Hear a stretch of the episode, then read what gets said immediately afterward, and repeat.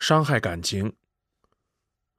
多数情况下，要谈论事实真相，了解到底发生了什么，直觉就会告诉人们是不可能的。这是这个群体的持久的悲哀。这一切从表面上看，似乎对权力的掌控者有利，可以回避涉及构成事态的基本因素和矛盾，避免承担责任。但是这样显然有悖于理性，因为只有当真相完全展现的时候，有效的解决方式也就会自然呈现。唯有不希望如此，才会将事实掩盖。长久以来，所有重大事件的真相都被掩盖和曲解，就是说。这些事实是不可以清楚地展示给众人的。这里有习惯性的不自信和软弱，也有机制性的自我保护和防范，其结果导致了公众社会对权力本身不信任，权力的合法性也同时遭到质疑。在今天，民主和公正不再是一个简单的政治理想，而是人类在生存竞争中被证明最为有效，并有益于大多人的利益和发展的实践。以种种借口来推迟或延缓民主的进程，延缓公民社会的产生，是在拿民族和国家的命运做赌注，来满足局部的暂时的利益。这是很容易看清楚的。理想的公民社会是对集权意志的抵制和消解，是对权力结构的牵制和分化。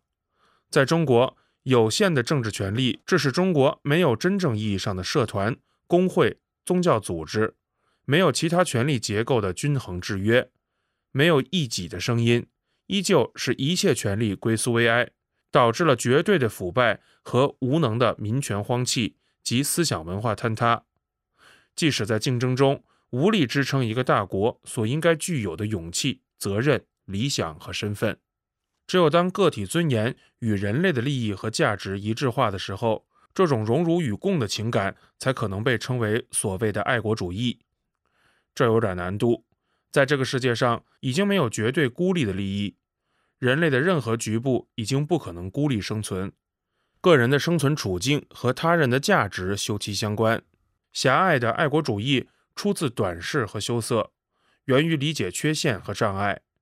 国家、民族和执政者是无法混淆的概念，混淆这些概念是剽窃者对国家尊严的亵渎。对公众权利和意志的剽窃和出卖。当他人的批评指责触及痛处时，就说那是伤害了中国人民的感情。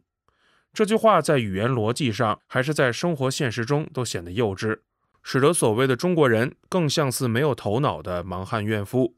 衰败绝望的体制，被蹂躏的公民权利，恶化的生态环境，落后的教育，官员的腐败无能。世界上再没有什么事儿。能比这些更多、更大、更持久的伤害中国人民的感情了。如果确实有人在乎，如果中国人确实是还有感情的话，这个社会最终由于文化的失利、理念不对称、信息不透明而处在尴尬失措的境地。由于缺少透明性、缺少舆论监督、缺少公开渠道和合理认知，致使所有的政策发生偏差和扭曲。致使国家与人民付出难以估量的代价。任何一个体制都可能犯错误。当一个体制只犯错误，所有的反应都存在偏差时，人们是不是应该意识到是自身与事实的关系、信息的准确性、语言的合理性、制度的有效性发生了问题？这些问题不得到解决，无论是处理内部问题还是国际问题，都会处在永久的错位。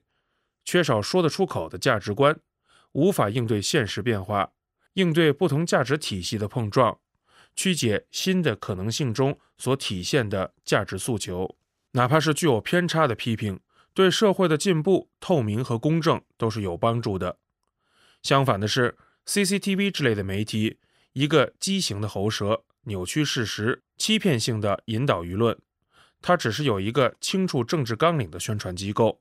而不是现代社会需要的媒体，这样的媒体作为权力的胁从，对社会进步和发展构成蒙蔽和误导，对妨碍信息透明负有不可推卸的罪责。历史会澄清这一点。当任何人指责他国或他人的不实在言论，无论是针对达赖流亡政权，还是针对帝国主义的别有用心时，却隐蔽掉那些罪恶的原文。隐蔽他们的真实的嘴脸和用心，这显然不是光明磊落的做法。一个回避矛盾、无法自圆其说的社会，任何与公共有关的议题都不允许最基本的讨论，答案永远消失在巨大的黑洞之中，代价是公众普遍丧失基本的信任和责任，强权和腐败的体制得以无限的扩大，肆无忌惮地延缓民族和国家的发展进程。当公民的权利和意志在极大程度上受到限制，意味着他们已被认为是权力的对立面和社会的不安因素。长期缺少对权力本身的约制，缺少对权力本身正当性的提问，构成了尴尬的政策和局面，葬送了其他的可能。于是，他要么不作为，要么错误的作为。这个权力结构还要维持多久？权力本身的正当性。和使用权力的合理性问题，这是改革开放三十年，或者说是中国新政六十年始终无法回答、无法绕过的简单问题。重新认识发展的需求和可能性，认同今天的共同价值观，寻求新的精神文明体系，是获取尊严和文化话语权的唯一的途径。当一个政府承认自己仅仅是公众社会和历史进程的一部分，他会珍重批评的语言。任何一个拒绝民主权利和公民意志的政府，只能被称之为罪恶的政府。如此政府，在今天世界总体发展的速度和结构框架下，还能走多远，实在是令人无限惊讶。二零零八年七月十日，德国之声《禁书选读》。做梦呢？奥运不远，已经可以清晰的听到他的隆重的脚步声。昨晚饭间，几个老外谈到奥运带来的不便，无不为之愕然。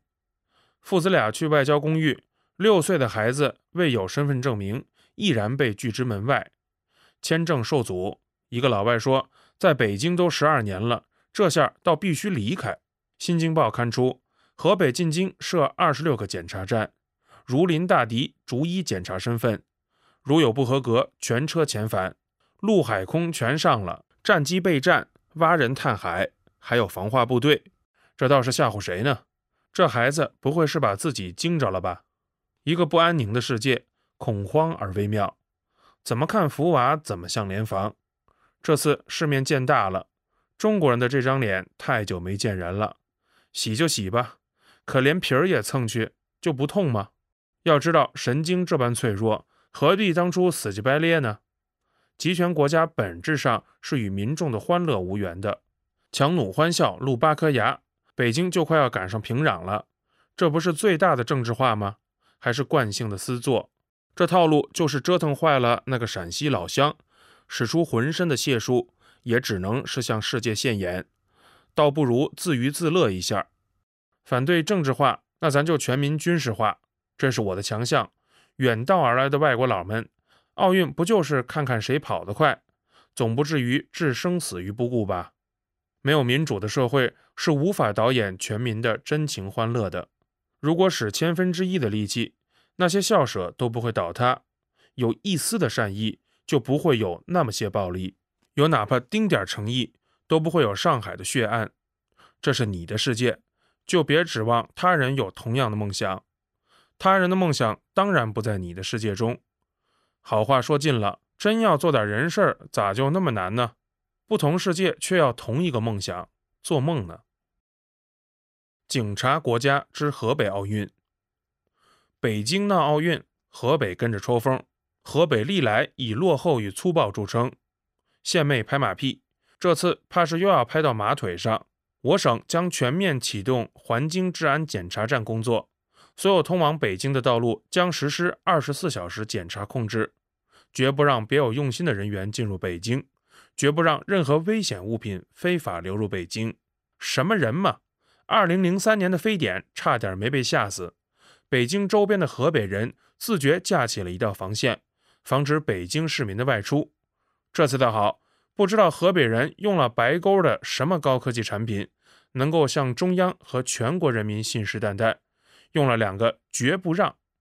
令人好奇的是，河北怎样？如何用什么方法，绝不让别有用心人员进入北京。您不是只查身份证吧？难道查一查这玩意儿就能看出人家是否别有用心？那些所谓的别有用心人员，至多是几个上访的。若不是被地方政府、被黑社会逼得走投无路，来北京干嘛？看升旗呀？你玩蛋去吧！一张身份证，几十年来使得人们痛苦不堪。一个公民行走在自己的国家，却时时处处可能遭到刁难。警察用查证限制公民的自由权利，似乎没了那张证，你就不是人了。公民必要自证其清白，这不是暴政是什么呢？弄出了一个杨家，怎么还不吸取点教训？借着个开奥运，大开杀戒，人人自危，有个风吹草动就会惊慌失措。河北各级领导热衷于运动，有了运动，才有了向上表现的舞台。大炮一响，黄金万两，只有立项才能广开财路。越是落后，越是激进；越是差劲，越要强弩。深化严打整治专项斗争，警方将牢牢抓住。打黑除恶这个龙头，重拳出击，坚决铲除称霸一方危害百姓的黑恶势力，解决好发生在人民群众身边、人民群众反映强烈的犯罪问题。警方将加强治安防范工作，进一步严密社会面控制，威慑罪犯分子，增强人民群众的安全感。又是严打整治，又是重拳出击，这像是一个服务型政府吗？听上去更像是生活在一个敌占区，这种陈旧的意识和腔调，除了吓唬自己，还能吓唬谁呢？如此执政水平，这样的公家，这样的口气，也不稍微掩饰一下，落得世人笑话。二零零八年七月十三日。